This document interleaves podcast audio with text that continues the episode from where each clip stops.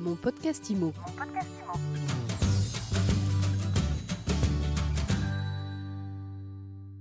Bonjour à tous et bienvenue dans ce nouvel épisode de mon podcast IMO. Comment se porte le marché de l'immobilier de luxe et du prestige? Eh bien, c'est la question que l'on pose tout de suite à Laurent Demeur. Bonjour. Bonjour Ariane. Laurent, vous êtes président de Coldwell Banker Europa, c'est comme ça qu'on dit maintenant? Europa Realty, oui. Comment elle s'est passée cette année 2021 L'année 2021 était une très bonne année, une très belle année. On a beaucoup de drivers qui ont poussé l'immobilier de luxe, comme ont été poussé aussi l'immobilier classique. Encore plus accentué sur l'immobilier de luxe, un besoin de prendre des positions pour sécuriser ses avoirs, une peur du retour de l'inflation, des taux d'intérêt extrêmement bas et une appétence euh, pour revenir à détenir de l'immobilier soit un actif réel qui vous protège à la fois du point de vue sanitaire, qui vous protège votre patrimoine et qui permettra à terme une transmission à ses enfants.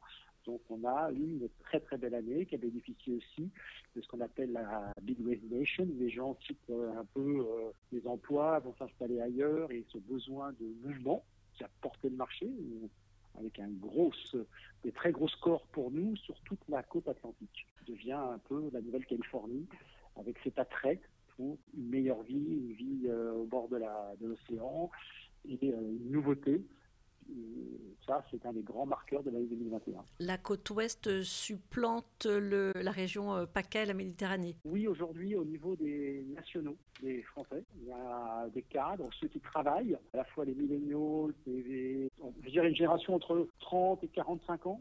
C'est la côte atlantique aujourd'hui la destination majeure vraie, vraie envie, et ça part de la côte atlantique, ça va du, du Touquet euh, jusqu'à Hendaye. Hein. C'est vraiment toute la côte. On a battu le record historique de la côte basque en termes de vente de propriété, jusque-là qui était détenu euh, par une très bonne propriété pour ceux qui connaissent, qui était le château du Baritz, qui était vendu à tout par 4 ans, pas par nous, hein, mais qui était dans, les, dans un budget autour des 6-7 millions.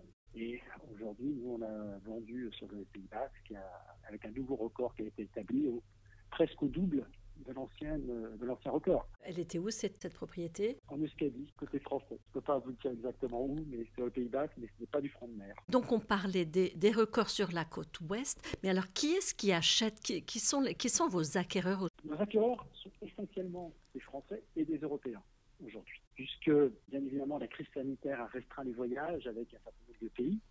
En Europe, on a aujourd'hui un, certain nombre de clients. Justement, c'est de là pour ça que nos implantations en Belgique, au Luxembourg et en Suisse, puisque aussi les pays viennent acheter beaucoup en France.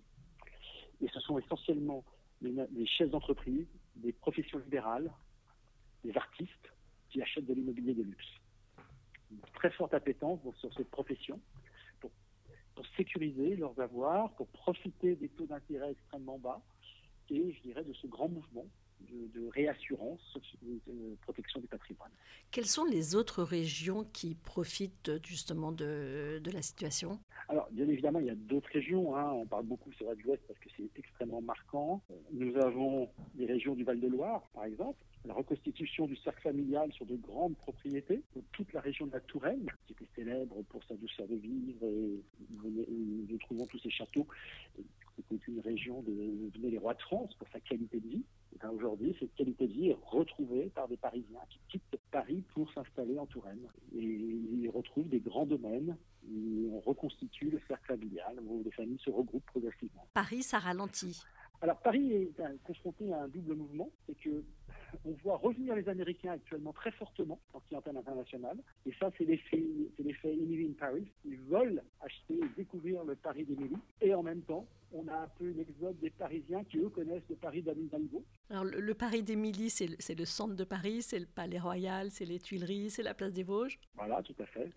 L'île Saint-Louis, par exemple, nous avons une très très belle la maison unique de l'île Saint-Louis à vendre actuellement avec une grosse demande internationale et des clients américains qui cherchent à se positionner dessus. Le Marais, tous ces, tous ces quartiers anciens, tout ça, euh, la place des Vosges évidemment, tous ces quartiers anciens, c'est ce qui fait rêver un peu la clientèle mondiale depuis toujours. Et aujourd'hui, les Américains, euh, avec la série Emily in Paris, comme à l'époque, il y avait eu, euh, le, ils nous parlaient à l'époque du Paris d'Emily Poulain. Aujourd'hui, ils nous parlent du Paris, du Paris d'Emily. Comment vous voyez la suite, vous, pour le marché du prestige à l'échelon national? Optimiste sur l'année 2022. Nos drivers sont toujours euh, au vert. Hein, les taux d'intérêt sont toujours très bas en zone euro. Le nombre de propriétés disponibles est très principale inquiétude qu'on pourrait avoir, c'est la faible disponibilité de biens à vendre par rapport à la demande. On peut voir, on a des trimestres qui démarrent très fort encore sur toutes les régions ouest, qu'il n'y a pas de véritable arrêt par rapport à une année électorale habituelle. Et là, on a une année électorale qui, contrairement aux autres années, il n'y a pas de choix de société. Rappelez-vous les enjeux à l'époque où on mettait l'impôt à, des tranches à 75% et autres. Donc il n'y a plus d'enjeux de société réellement. On peut attendre que l'année présidentielle ne va pas impacter les ventes. Et dans certaines métropoles un petit peu désertées par les familles actuellement, on a un atterrissage avec une offre de biens qui commence à augmenter légèrement. Mais comme on a une clientèle internationale qui commence à vouloir revenir pour acheter des pieds à terre, à la fin de l'année, ça devrait s'équilibrer aussi sur, sur, les grandes, sur les grands centres urbains. Donc plutôt une bonne année 2022 devant nous. Dernière question, vous pensez que les étrangers vont revenir plus massivement? Les étrangers n'attendent qu'une chose, c'est pouvoir voyager de manière libre. La vague Omicron peut un petit peu freiner,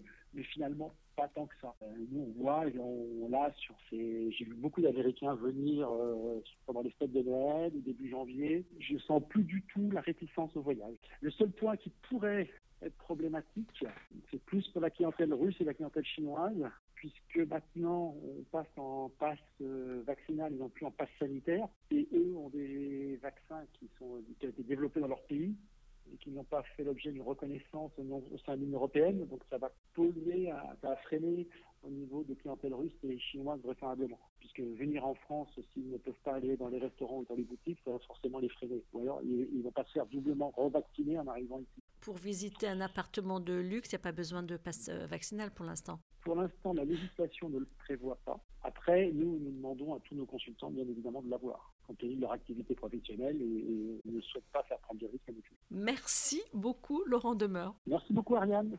Mon podcast IMO. Mon podcast IMO.